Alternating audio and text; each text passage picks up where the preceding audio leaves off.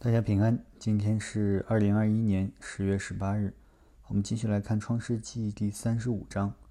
三十五章当中记载了神对雅各的指示，让他带着家人啊逃到伯特利去，然后要在那里做筑一座坛给神。那雅各呢就和他所有的家人说啊，在第二到三节记载，你们要除掉你们中间的外邦神，也要自洁更换衣裳。我们要起来上伯特利去，在那里我要筑一座坛给神，就是在我遭难的日子应允我的祷告，在我行的路上保佑我的那位。所以呢，他们就除去了一切啊，他们当中的外邦神啊，所有代表这些神的记号啊，他就一起往伯特利去了。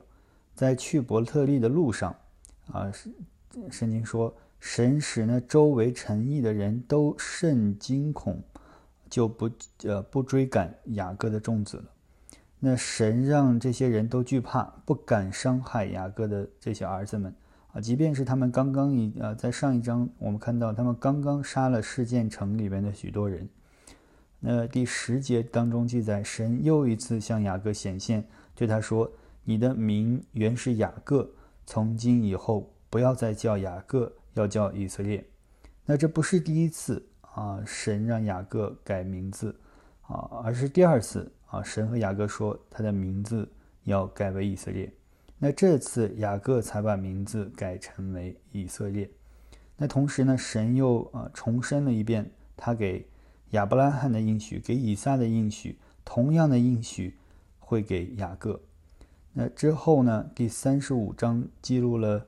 拉杰啊，也就是雅各最喜爱的那个妻子，啊，在生第二个儿子的时候啊，难产死了。因为拉杰啊受痛苦，所以给孩子起名叫卞俄尼啊，意思是我的苦楚。那但是雅各呢，却叫他卞雅敏，意思是我右手的儿子啊，表明了他的地位。那拉杰死了以后呢？雅各又把拉杰葬在了伯利恒啊这个地方。那二十二节讲到了一件事，让人很惊讶啊，就是吕便去与他父亲的妾毕拉同寝，以色列也听见了。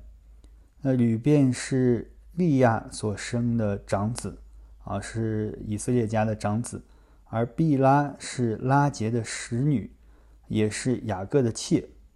那儿子和他自己父亲的妾发生了这个关系，啊，这章经文当中啊没有说为什么，啊也没有说啊这两个人的后果，啊在这章的最后记载了以撒活到了一百八十岁就死了，并且归到了祖宗的墓里。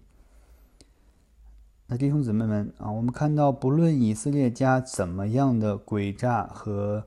啊，罪恶啊！神还是没有放弃他们，没有毁掉他们与神所立的约啊。